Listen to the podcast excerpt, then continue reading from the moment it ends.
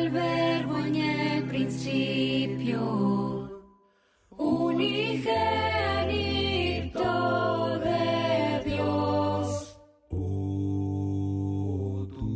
El misterio de tu gloria, revelado en tu Gracias por estar en un episodio más de Apuntando a la Gloria. es, cuán hermoso es su nombre. Hoy estaremos hablando de un tema muy importante, el yugo de Jesús. Porque mi yugo es fácil y ligera mi carga. Mateo 11:30. Su nombre Usted está cansado. Ese cansancio no es físico, sino emocional.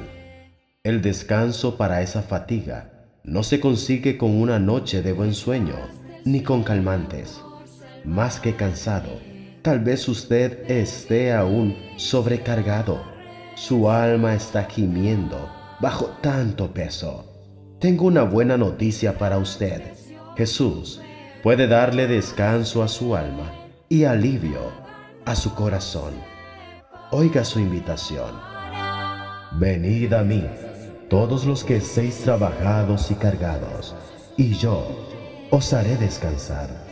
Llevad mi yugo sobre vosotros y aprended de mí, que soy manso y humilde de corazón, y hallaréis descanso para vuestras almas, porque mi yugo es fácil y ligera mi carga. Usted encuentra descanso para su alma cuando se allega a Jesús.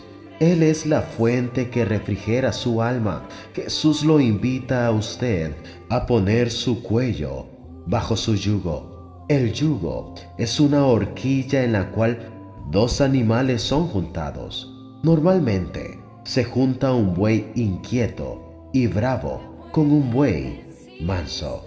El buey bravo intenta rebelarse, pero no lo consigue. Está sujeto al mismo yugo. Jesús usa esa figura para invitarlo a usted a poner su cuello bajo su yugo. Él va a caminar con usted, enseñarle a usted a quietar su alma y serenar su corazón. El yugo de Jesús es suave y su carga es ligera. Él nos llama no a la esclavitud, sino a la libertad. Él vino no solo para traernos descanso, sino vida y vida en abundancia. Que el Señor les bendiga. Poderoso su nombre poderoso su nombre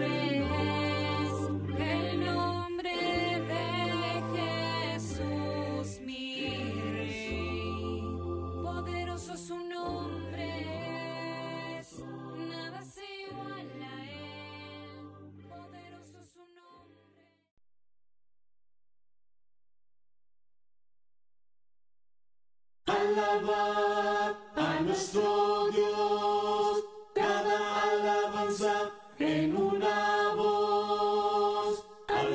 Usted está siendo observado desde el cielo. Los ojos de Jehová están en todo lugar, mirando a los malos y a los buenos. Proverbios capítulo 15, versículo 3. Soy Daniel Hernández y agradecemos por la oportunidad que nos da de compartirle un mensaje de Apuntando a la Gloria. Los ateos dicen que Dios no existe. Los agnósticos dicen que no podemos conocerlo. Los panteístas dicen que Dios no es personal. Y los deístas dicen que Dios está muy distante de nosotros. La Biblia, no obstante, nos enseña que los ojos del Señor están en todo lugar. Dios es omnipresente. No hay un centímetro siquiera del universo en donde Dios no esté presente. Él no solamente está presente, sino que también conoce y sondea a toda la humanidad. Sus ojos contemplan a los malos y a los buenos. Dios no es un ser bonachón, ni un viejo de barbas blancas como Papá Noel. Dios no es un ser amorfo y amoral que trata de la misma forma el bien y el mal. Él es un santo en su carácter y justo en todas sus obras. Hace distinción entre tinieblas y luz. Distingue entre el bien y el mal. Se deleita en aquellos que siguen la bondad, pero abomina de aquellos que maquinan el mal.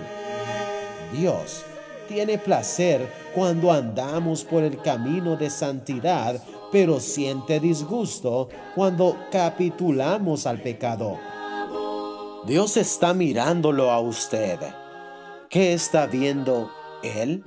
Su corazón es íntegro delante de Dios. Su alma ansía a Dios. Usted anda en la luz, habla la verdad, practica la justicia, se complace en la misericordia. Dios les bendiga.